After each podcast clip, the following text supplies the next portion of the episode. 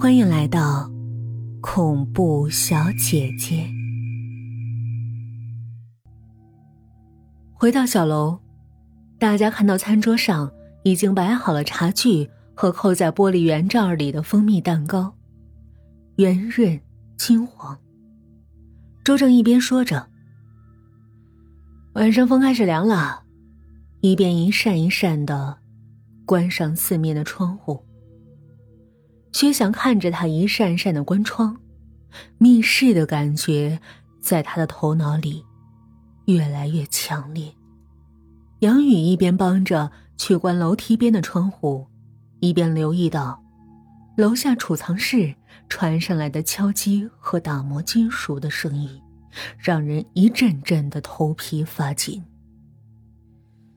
关好所有的门窗后，周正看到杨宇还站在那儿，便说道。哥们儿，帮我去就近的储藏室看看吧。要是老蒲的活干完了，也让他来喝杯茶休息休息。他也够累了，而且明天还有不少活要干。杨宇一言，慢慢顺着光线昏暗的楼梯下到储藏室。那里堆满了各种烹饪的器皿、工具和乱七八糟的东西。刚才一阵阵的敲击打磨声，还在继续。可那老仆，他压根儿看不到。杨宇头皮发紧，揪着的疼，慌乱之中脚步一滑，滚下了最后几道阶梯，手脚瘫软的坐在地上，发现自己正面对着一口巨大的钢锅，高度一米，直径一米。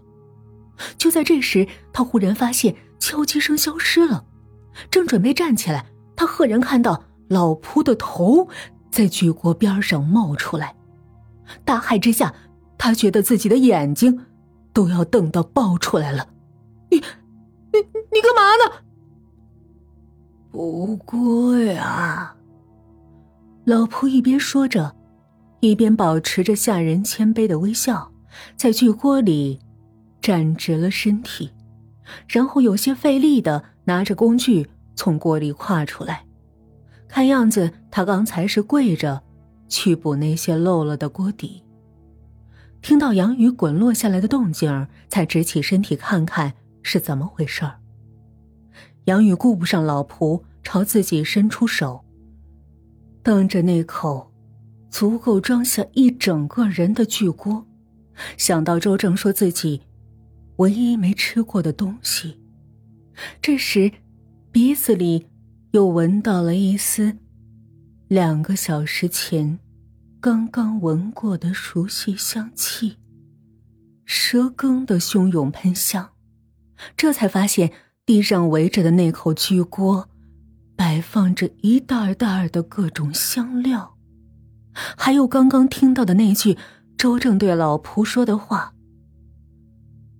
明天还有不少活要干呢。杨宇猛然觉得，刚才看见的不是老仆的脑袋。老仆忽的走近杨宇，极其谦卑的弓起身，脸上堆起笑容，伸出一双枯瘦干硬的手，抓住他的胳膊说：“走，咱们上去吧。”别让大家伙儿等急了。杨宇身不由己的被他拉住，感觉到老仆满脸的皱纹中，一双眼睛闪着异样的光。扶着杨宇走上楼梯，回到餐桌旁，老仆殷勤周到的为每个人倒上红茶，然后拿着一把餐刀，手法精准。好似拿着手术刀一般，将蜂蜜蛋糕极其均匀的切开，一一分到每人面前的骨瓷碟里。请慢用。周正细细品完最后一口蛋糕，看了看三位食不甘味的客人，笑道：“看来今天下午大家走的山路太多，都累了吧？”那就该好好休息，我带你们去客房吧。小楼有三层，每层都有一间客房。杨宇迫不及待的选了离地下储藏室最远的三楼。正午打定主意，不要和满缸蚂蟥同层的一楼。这倒好解决，因为薛翔愿意住在一楼，于是他住进了二楼的客房。山里没什么电视娱乐，手机信号也几乎没有，大家就早点睡吧。周正笑眯眯道，忽然想起什么，对了，跟你们说啊，山里怪路纵横，白天没有我的地图都特别容易迷路，更别提晚上了。所以，如果你们有谁实在睡不着的话，与其想自己出去走走散漫，不如来找我下下棋啊。薛翔知道，周正想吃的人肉是自己。薛翔是周正在七星烹饪学院的学弟，父母早逝，在福利院长大的周正对这个学弟简直是满腔热情，当亲弟弟一样看待。不光在学业上对薛翔帮助很大，而且每每自己研制出不同凡响的绝世佳肴，总是第一个让他尝鲜。